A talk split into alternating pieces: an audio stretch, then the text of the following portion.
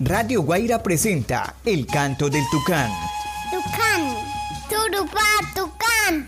Bienvenidos y bienvenidas al curso Elementos para mejorar la prevención, atención y vigilancia epidemiológica de los casos de COVID-19 en comunidades indígenas de la Amazonía colombiana que es un esfuerzo conjunto entre la Universidad Nacional de Colombia, Sede Amazonía, Sinergias, Alianzas Estratégicas para la Salud y el Desarrollo Social, Amazon Conservation Team, Radio Guaira, la Organización de Pueblos Indígenas de la Amazonía Colombiana, OPIAT, y la Organización Zonal Indígena del Putumayo, OSIT.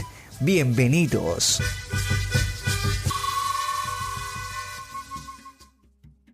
Un saludo a todos nuestros oyentes.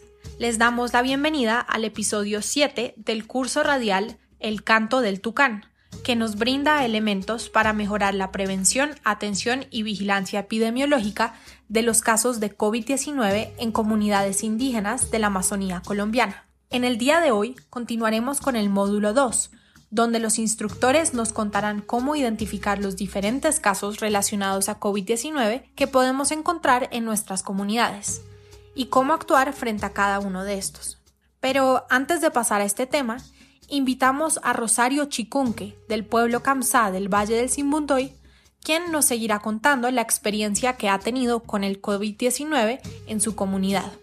Cuéntanos, Rosario, ¿Qué dificultades han tenido durante la pandemia y el aislamiento preventivo que han llevado a cabo? Eh, a ver, las dificultades que se han presentado en el, tema del aislamiento obligatorio, bueno, reconociendo como la realidad del territorio para las familias que tenemos tal vez el espacio donde, donde sembrar eh, pues tenemos el lugar. Pero sí ha sido bastante complejo para aquellas familias eh, o mujeres indígenas que no tienen el, el espacio donde sembrar, sí eh, se ha carecido mucho ¿no? de abastecimiento de, de alimentos, en el cual pues han tenido que pasar ciertas necesidades.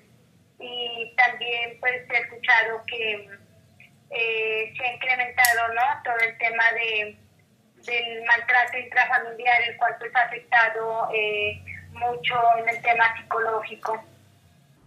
¿Quisiera transmitir algún mensaje adicional a su comunidad o a los oyentes de Radio Guaira?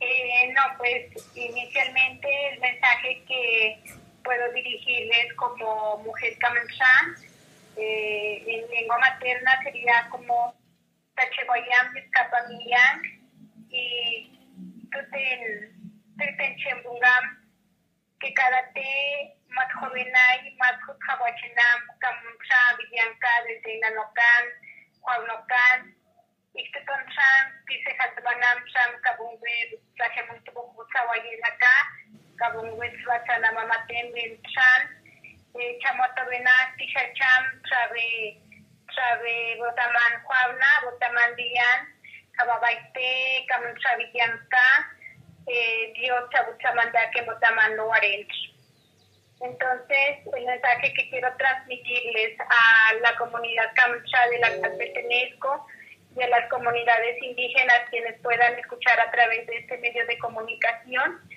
es que esta, esta pandemia nos deje tal vez un mensaje de unidad, de paz y de fraternidad como pueblos indígenas, que mm, mejoremos tal vez nuestra forma de ver el mundo, eh, que nos acojamos al amor y al seno de nuestra madre tierra para que desde la unidad, desde la solidaridad como hijos de nuestra madre tierra, que nos consideramos miembros de una sola familia, podamos continuar eh, perteneciendo y podamos continuar fortaleciendo nuestro pensamiento, nuestra historia, nuestra lengua materna desde cada uno de los territorios para que continuemos existiendo por mucho tiempo más en este hermoso paraíso de los pueblos indígenas. Escuchas el canto del tucán. Aquí por Radio Guaira.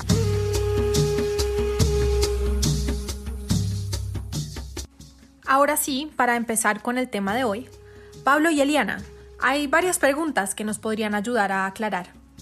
Podríamos contarles a los radioescuchas cómo pueden diferenciar entre un caso que es sospechoso de tener COVID-19 y otro que ya está confirmado. ¿Cómo sabemos si se trata de una persona curada? ¿Cuándo se puede decir si una persona murió por COVID-19 específicamente? ¿Nos podrían explicar también cuáles son las definiciones para cada una de estas situaciones? Por supuesto, junto con Pablo pasaremos a explicarles cada una de ellas, pero antes quisiera aclarar que es importante que estas definiciones de caso sean armonizadas con las definiciones de caso que establezcan las autoridades de salud, teniendo en cuenta los elementos, insumos y las personas con las que cuente cada asentamiento. No es necesario memorizar estas definiciones, pero sí es importante tenerlas en cuenta, ya que con estas podemos saber qué hacer y los pasos a seguir dependiendo cada situación. Seguramente quieren repasar estas definiciones de caso, así que pueden encontrarlas disponibles en las páginas 29, 30 y 31 de la cartilla, así como la explicación a cada una de estas. De acuerdo, Eliana, pero antes de pasar a las definiciones, creo que es importante que hablemos de un término que hemos utilizado y vamos a utilizar y que es bien importante en este contexto, que es el contacto estrecho. ¿Qué quiere decir eso de contacto estrecho? ¿Y por qué es importante? Bueno, este término es clave para definir si una persona está en riesgo o no de haber adquirido la enfermedad. Entonces, es el contacto entre dos personas o más en un espacio de dos metros o menos de distancia, o sea que las personas estén a menos de dos o tres pasos de distancia en una habitación o en un área de atención si estamos hablando de un consultorio o alguna cosa así, una escuela, un sitio de reunión, con una persona que tenga COVID-19 confirmado o probable. Y que estas personas compartan ese espacio durante más de 15 minutos. También ocurre cuando una persona tiene contacto directo con las secreciones, con la saliva, con las eh, respiraciones, los mocos de una persona que tenga COVID-19 o probablemente o, de manera confirmada, mientras esta persona se considera infecciosa. Entonces, esto puede ocurrir en diferentes eh, situaciones. Uno, si la persona vive con quien tiene el COVID-19, la cuida, la visita, comparte un espacio cerrado, se encuentra con ella en lugares de trabajo o en reuniones. Entonces, este es un escenario bien común en las comunidades. Dos, si tiene contacto directo sin protección con las secreciones infecciosas de alguien que sabemos que está infectada. Nuevamente, todos, gargajos, mocos, los pañuelos. Tres, si trabaja en un hospital, centro de salud y no utiliza equipo de protección personal, tiene contacto con un caso probable o confirmado o con las secreciones, como ya dijimos. Y Cuatro, si viaja en cualquier tipo de transporte, puede ser en el bote, la lancha, el carro, avión, cualquiera de estos, de estos medios de transporte, y tiene cerca a alguien que tenga el coronavirus. Entonces lo que recomiendan es que por lo menos haya dos asientos de distancia en cualquier dirección con estas personas. Entonces pues eso es difícil en ciertas embarcaciones. Y en esta situación los contactos incluyen a los compañeros de viaje y a la tripulación. Ahora sí, entramos a las definiciones. Pasaremos por lo que es llamado el caso probable 1 o caso sospechoso 1. La definición de este puede ser una persona que regrese a la comunidad procedente de otro territorio en los últimos 14 días donde se haya encontrado o reportado casos sospechosos o confirmados para COVID-19 o una persona que presente síntomas como fiebre alta mayor a 38 grados por varios días y al menos uno de los siguientes signos o síntomas que puede ser tos seca, dolor de garganta, dificultad para respirar, cansancio y pérdida del olfato. Perfecto, Eliana.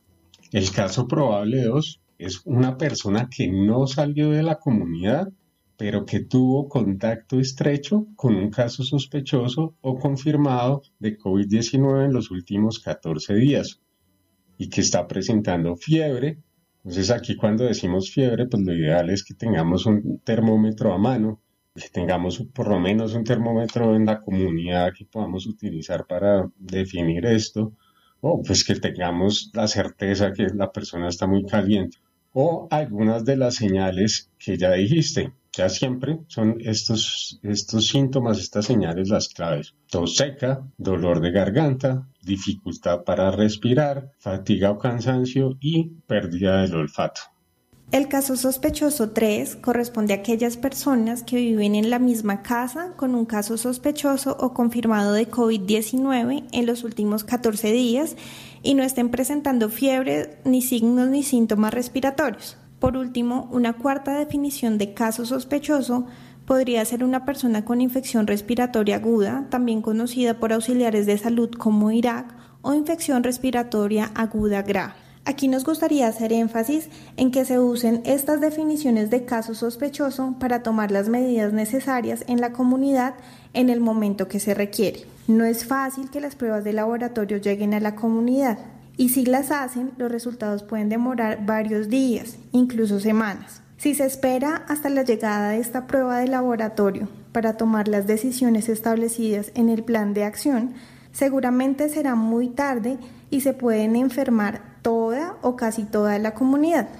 Por esta razón, tan pronto se evidencie alguno de estos casos sospechosos, hay que proceder al aislamiento, el rastreo de contactos, la notificación de casos y la implementación de todas las medidas para evitar nuevos contagios. Perfecto, Eliana. Eso que has dicho es en lo que venimos insistiendo desde el principio, que no podemos esperarnos a tener una prueba de laboratorio para poder tomar decisiones sobre lo que vamos a hacer en la comunidad. También quiero insistir en otro punto, que la tercera definición de caso sospechoso son las personas asintomáticas. O sea, tampoco tenemos que esperar a que haya gente con síntomas y ya sabemos que estuvo en contacto estrecho con alguna persona que sabemos que tiene el virus o que tiene la sintomatología eh, que nos define un caso probable.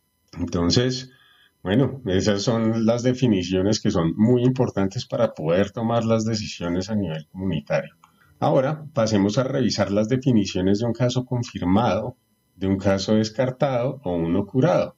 Entonces, un caso confirmado de COVID-19 es toda persona que regrese o pretenda ingresar al territorio procedente de otro en donde haya diagnósticos de enfermedad respiratoria aguda grave. Y pues este diagnóstico se puede dar por laboratorio, que es cuando una persona tiene resultado de PCR positivo después de que le hacen una le toman una muestra metiéndole el hisopo nasofaringeo por la nariz hasta la faringe. Dos, por una prueba rápida positiva, que si bien esta no es confirmatoria, debe haber una confirmación por PCR, pues nos indica que la persona lo más probable tuvo contacto con el virus. Tercero, que es la muy importante también en, en nuestro contexto comunitario, es por nexo epidemiológico. O sea, es la persona que haya tenido contacto cercano en los últimos 14 días con una persona diagnosticada con COVID-19, para la cual no fue posible tomar los laboratorios y que además pues tenga algunos de los síntomas que ya hablamos. Fiebre igual o mayor de 38 grados, tos seca, dolor de garganta, dificultad para respirar, cansancio. Por otro lado, un caso descartado de COVID-19 es un caso sospechoso con resultados negativos para la prueba rápida y para el PCR, quien eh, obtuvo un diagnóstico diferente al COVID-19. O sea, una persona pensamos al principio que podía tener, pero se descarta por laboratorio. Y ahora que Pablo nos ha apoyado con la definición de casos confirmados o descartados, continuaremos con la definición de lo que es un caso curado de COVID-19. Este se trata de una persona en aislamiento domiciliario que tiene un diagnóstico confirmado por laboratorio, que no tiene síntomas o presenta síntomas leves y que pasados los 14 días desde el inicio de los síntomas tiene un resultado de laboratorio negativo. También hay curados luego de evaluación médica. Por último, tenemos la definición de caso probable por COVID-19, que son todas aquellas muertes por infección respiratoria aguda grave con cuadro clínico de origen desconocido o que hayan sido diagnosticadas con COVID-19. Cualquiera de estas situaciones que se presenten en la comunidad deberá ser informada inmediatamente al equipo que esté manejando el tema de COVID-19, tanto a nivel comunitario como a nivel de la forma asociativa de la organización indígena, que se defina para hacer la búsqueda activa de casos, el rastreo de contactos. En la próxima emisión ampliaremos la información sobre este equipo de rastreadores y cómo se deben organizar.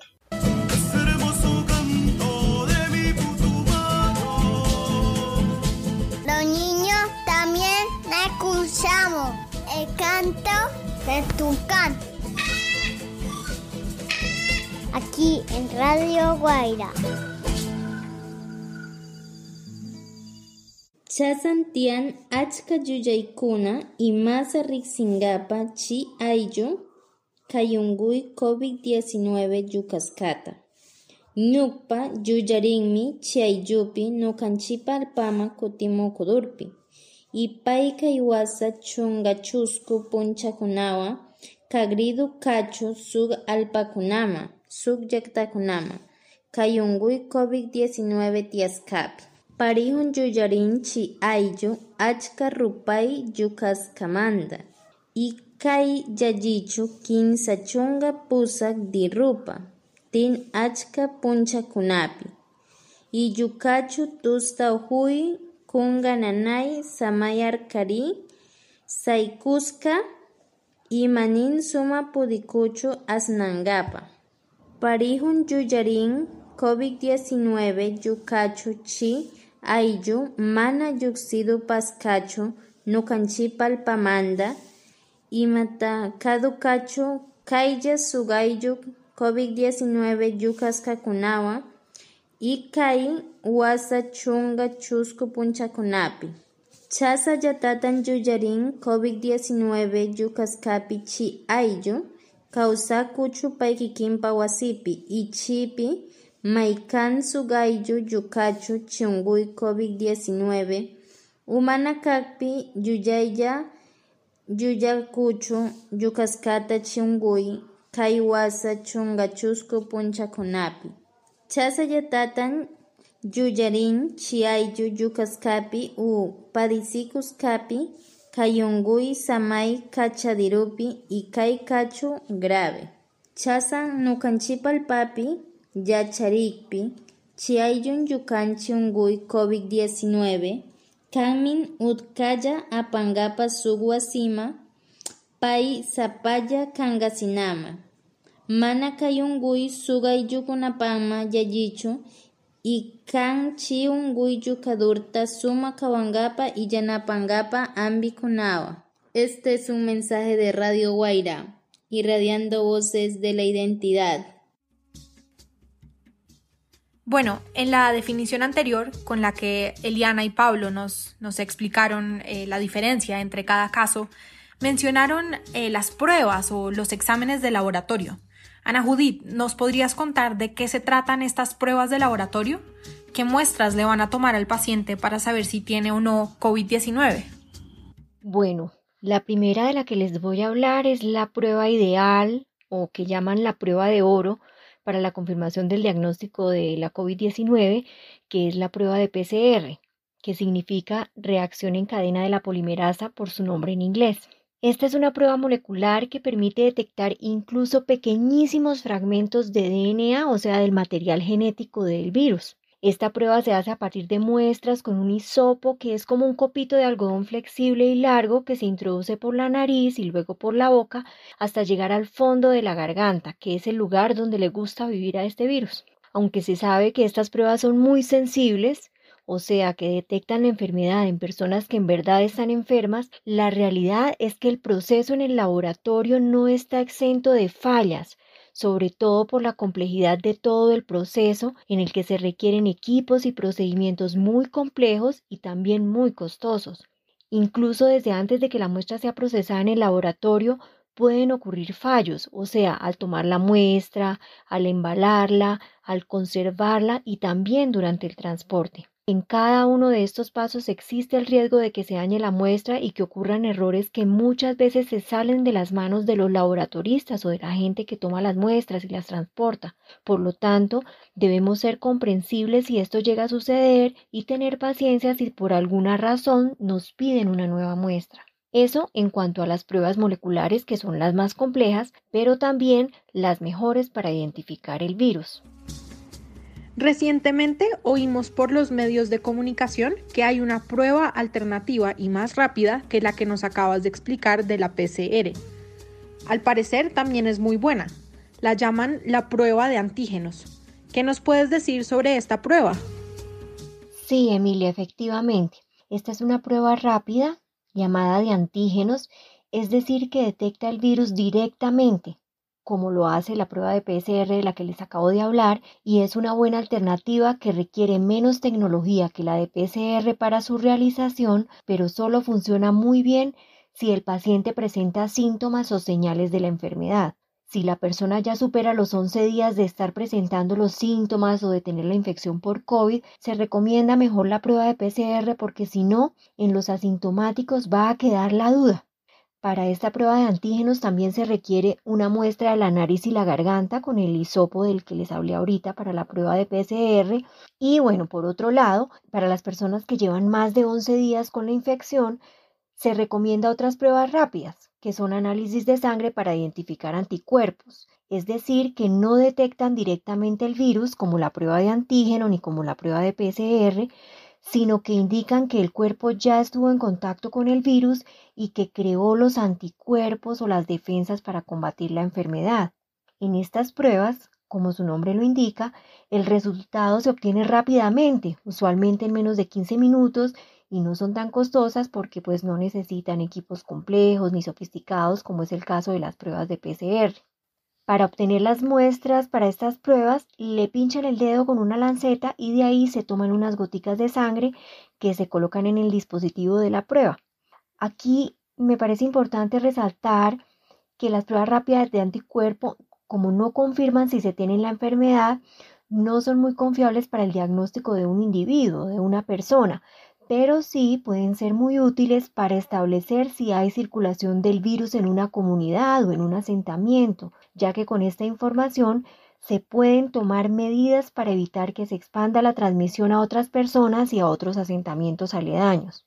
Aquí, pues una cosa clave para resaltar es que independientemente de cuál sea el resultado y el tipo de prueba que se haga, si se sabe que en la comunidad hay una persona que presenta síntomas de COVID o si ya se sabe que es positiva, lo que se debe hacer es activar la red de inteligencia epidemiológica colectiva, es decir, que se deben disparar las alarmas del autocuidado y la vigilancia en la comunidad y tomar decisiones en cuanto, al aislamiento de la persona, de su familia, de su vivienda, al igual que contener el virus que pueda estar circulando en otros miembros de la comunidad que ya hayan estado cerca a esta persona que dio resultado positivo o que se sospecha que es positivo y de esta manera pues dar inicio al rastreo de contactos porque al final pues con un solo positivo que haya en la comunidad las acciones son muy similares o son las mismas que si hubiera 10 o 20 positivos y bueno, ¿cuáles son estas acciones? Pues el aislamiento, cuidar de los enfermos y evitar que otros se infecten para contener el virus. Entonces es una fórmula que parece fácil, no lo es tanto, pero en últimas las acciones que hay que tomar son estas. Ana, y además de estos exámenes de laboratorio que nos acabas de contar, ¿hay otras pruebas que ya se están haciendo en otras partes del mundo que sean más fáciles de hacer y que tal vez llegarán pronto a Colombia o a los territorios amazónicos? Sí, en muchas partes del mundo están evaluando no solo estas pruebas de las que les acabé de hablar, sino también otras alternativas para que el diagnóstico del COVID sea mucho más rápido y más certero. Como por ejemplo, hay unos lados donde ya se están haciendo pruebas de saliva, cuya muestra es muy fácil de tomar y los resultados son casi inmediatos. Sin embargo, todo esto aún está en investigación y cada día hay nuevas opciones que aparecen, pero aún queda mucho por probar, por evaluar y por definir con esta enfermedad. Me gustaría que como mensaje importante que se lleven nuestros oyentes sobre este tema es que la clave no es solo identificar los casos, sino además investigar los contactos para evitar la diseminación, es decir, cortar la cadena de transmisión, ponerle una tranca al virus. Muchas gracias, Ana Judith, por aclararnos las dudas frente a los diferentes tipos de pruebas para detectar el COVID-19. Ahora vamos a escuchar un poco de la experiencia de María Cristina Benítez, perteneciente al pueblo ticuna, para que nos cuente sobre cómo su comunidad se ha organizado para tratar a los enfermos que tienen COVID-19. Adelante. Bueno, por ejemplo, por ejemplo yo, por ejemplo yo en las comunidades Puerto Esperanza donde yo estaba, pues ahorita yo como yo estoy aquí en Puerto Nariño, en la comunidad de Puerto Esperanza, pues allá, allá casi no hay, no, no hay tanto COVID. Entonces a las personas que apenas se coge alguna o alguna familia, por ejemplo, yo soy un hogar, yo soy una familia, tengo cinco, un ejemplo, tengo en mi casa viven tres, dos familias, un ejemplo, tres familias, porque es una casa grande. Y entonces, ¿cómo nos, cómo nos organizamos? Pues nosotros nos organizamos en la comunidad Primero nos reunimos, la, todos nos reunimos la comunidad. Y yo siempre digo, no hay que tener miedo a esa enfermedad, porque si usted va a tener miedo a esa enfermedad, si usted te corre de esa enfermedad, esa enfermedad más te va a seguir. Por eso está nuestro Dios de hoy, nuestro Dios Tupana, que, que creó el mundo, que creó la naturaleza, que creó la tierra hay que creer a ese a Dios Padre, hay que creer al, Dios, a nuestro Dios Yoí. Muchas gracias, María Cristina, por contarnos su experiencia. Antes de responder las preguntas de nuestros oyentes, le pedimos al doctor Pablo que nos haga un breve resumen de la situación de COVID-19 en la región panamazónica. Adelante, Pablo. Para el 7 de septiembre de 2020, la Panamazonía se acerca al millón cien mil casos de COVID-19 y a las 27 mil muertes. En Colombia, los seis departamentos de la región amazónica alcanzaron aproximadamente 14 mil casos confirmados y 500 muertes en 78% de sus municipios y áreas no municipalizadas, es decir, en 46 de las 59 entidades territoriales. El número acumulado de casos por habitante en la región amazónica, así como la mortalidad por habitante, han aumentado significativamente y en este momento la mortalidad regional superan 11% la del promedio nacional y el número acumulado de casos por habitante en 1%. Con las muertes reportadas a la fecha, se estima que la región debe tener entre 50 y 100 mil casos realmente, lo que quiere decir que entre 7 y 9 de cada 10 personas infectadas están sin diagnosticar. Guainía, Baupés y Caquetá están entre los cinco departamentos con más casos activos de COVID-19 por habitante en el país. Amazonas y Caquetá están entre los que tienen mayor número de casos acumulados por habitante y mayor mortalidad. Putumayo es uno de los que tienen más muertes por caso confirmado de COVID-19. Y como dato positivo, Amazonas, Baupés y Guainía están entre los que más personas han tamizado por habitante, aunque las pruebas de Amazonas y Guainía se han concentrado en sus municipios capitales. Felizmente el número de casos nuevos viene disminuyendo en Putumayo. Sin embargo, no hay que confiarse en que se haya superado la situación. Muchos territorios están en riesgo y ahora que se levantaron muchas de las restricciones, la gente está relajando las medidas de prevención y se puede volver a disparar la epidemia. Villagarzón, Orito, Mocoa, Puerto Asís y Valle del Guamués tienen más de un caso confirmado por cada 100 habitantes. La mortalidad por COVID-19 en Orito, Puerto Asís, San Miguel y Puerto Leguízamo es superior al promedio nacional.